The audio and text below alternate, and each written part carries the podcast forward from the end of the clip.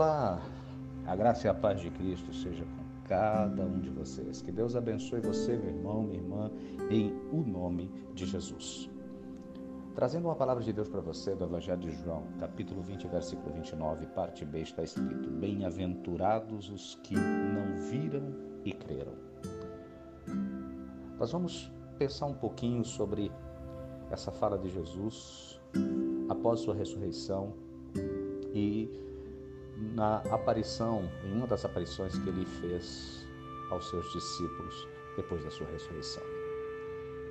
Essa fala de Jesus está especificamente quando Tomé está junto. Do versículo de número 19 ao, ao versículo de número 31, nós encontramos essa narrativa bíblica de João acerca da aparição de Jesus aos seus discípulos.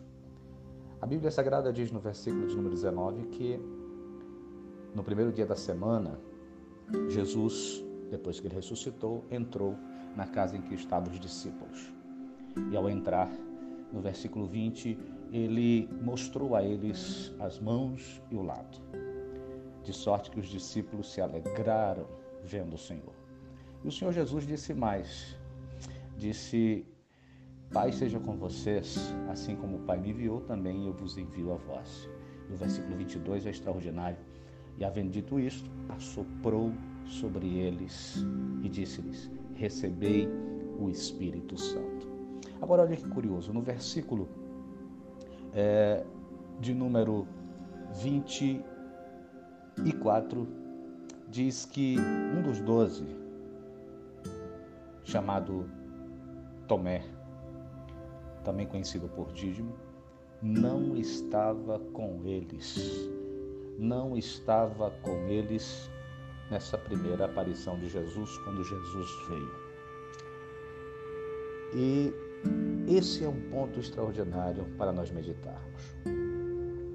Ora, se Tomé não estava com eles no primeiro dia, logo não foi soprado sobre Tomé o Espírito Santo, como foi sobre os outros.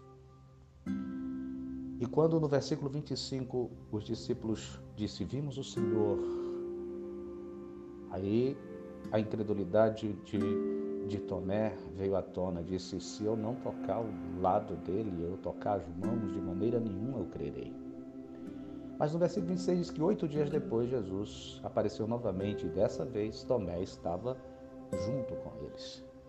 E a primeira coisa que Jesus fez foi se dirigir no versículo 27 a Tomé e disse: Põe aqui o teu dedo e vê as minhas mãos Chega a tua mão e põe-na no meu lado. Não sejas incrédulo, mas crente. A reação de Tomé, no versículo 28, foi: Senhor meu, Deus meu. Aí Jesus traz uma lição extraordinária. Disse-lhe Jesus no versículo 29, que é o nosso versículo: Porque me viste, Tomé, creste? Bem-aventurado os que não viram e creram. Bom, reflitamos um pouquinho sobre isso.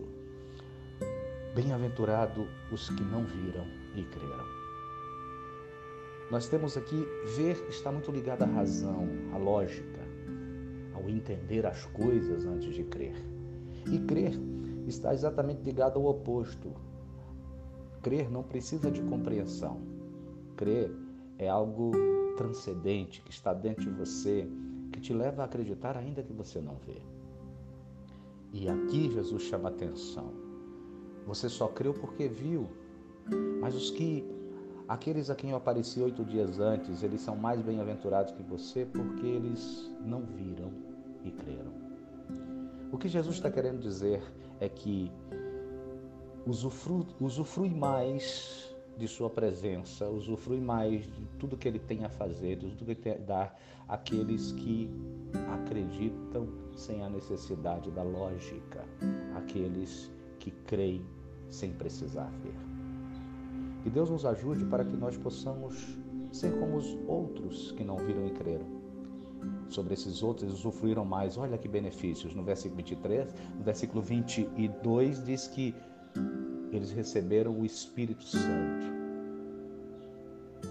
Nessa ocasião, Tomé não estava junto. Bem-aventurado os que não viram e creram.